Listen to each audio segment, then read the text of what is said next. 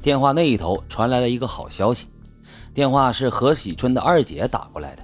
她说她同事的弟弟是兰家派出所的所长，如果这件事情是真的，他们可以结案的。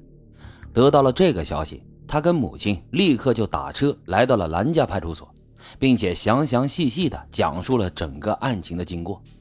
兰家派出所的民警马上派人跟着何喜，跟着何喜春来到了他们位于和平大路的那所房子里。但是当他们进入房间之后，在屋里的地炉子里并没有发现他所说的那些人类的骨头。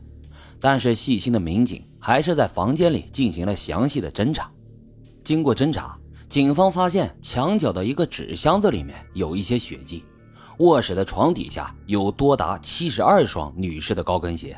并且在院子里的砖头下面，警方发现了很多貌似于骨灰的物品，然后他们包了一包拿回去进行了化验，而化验结果也很快就出来了，这些物品确实是骨灰，而且还属于多名女子。这些铁的证据也证实了何喜春说的不是假话。鉴于案情重大，警方立即派人将王维给抓捕归案。审问的过程当中异常的顺利。王维并没有反抗，而是很快就交代了他的罪行。王维呢，可以说是一个披着美丽人皮的恶魔。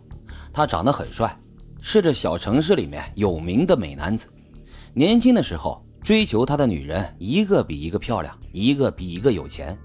但是王维却是一个玩弄感情的人。他今天跟这个去舞厅，明天跟那个逛公园，见到喜欢的人就信誓旦旦的海誓山盟。因此骗走了不少小姑娘的贞操，但是日子一长可就露馅了。渐渐的，那些被他骗的姑娘就发现了这个恶魔的真实面目，于是他们联手将王维给告上了法庭。最终，王维因为流氓罪被判处了十年有期徒刑。因此，从二十八岁到三十八岁这十年时间里，王维都是在监狱里面度过的。而出狱之后，他在一次机缘巧合下。碰到了正在批发市场工作的何喜春。何喜春虽然长得不漂亮，还离过婚，但是她当年只有二十八岁，比王维整整小了十岁。于是他开始死乞白咧地追求何喜春。何喜春很快就被她漂亮的外表给迷住了。虽然说这王维比自己大了十岁，但是能够找到这么一个帅气的老公，她还是非常满意的。于是，在一九九三年六月。何喜春和王维就结了婚。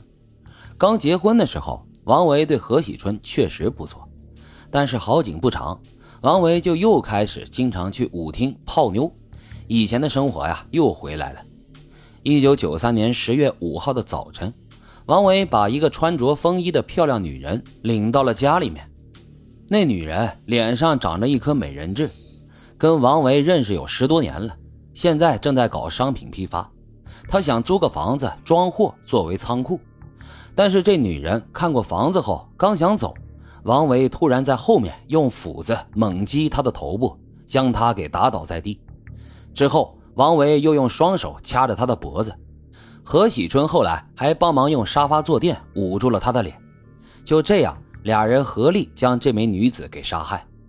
王维把这名女子戴的金首饰以及身上的钱财占为己有。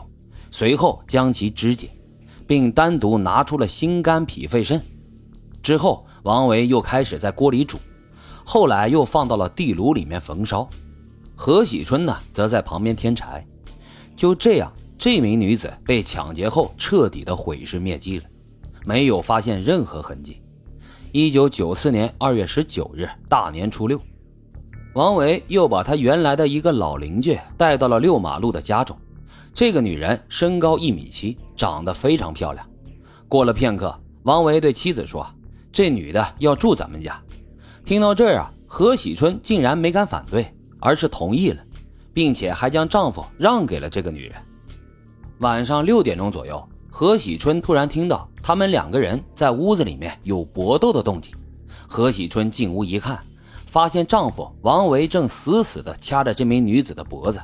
而这名女子呢，用手也在拽着王维的胳膊。何喜春见状，并没有上前阻止丈夫，反而上前按住了这名女子的双手。就这样，在两人合力之下，这名女子被杀害。之后，王维又用同样的方法肢解焚烧。事后，何喜春还问丈夫：“你为什么要把他整死呀？”王维说：“他在外面有男人，我不掐死他，难道还给别人留着用？”听到这儿啊，可以见到王维的心理是多么变态。人家跟你也不是亲人，你管那么多干嘛？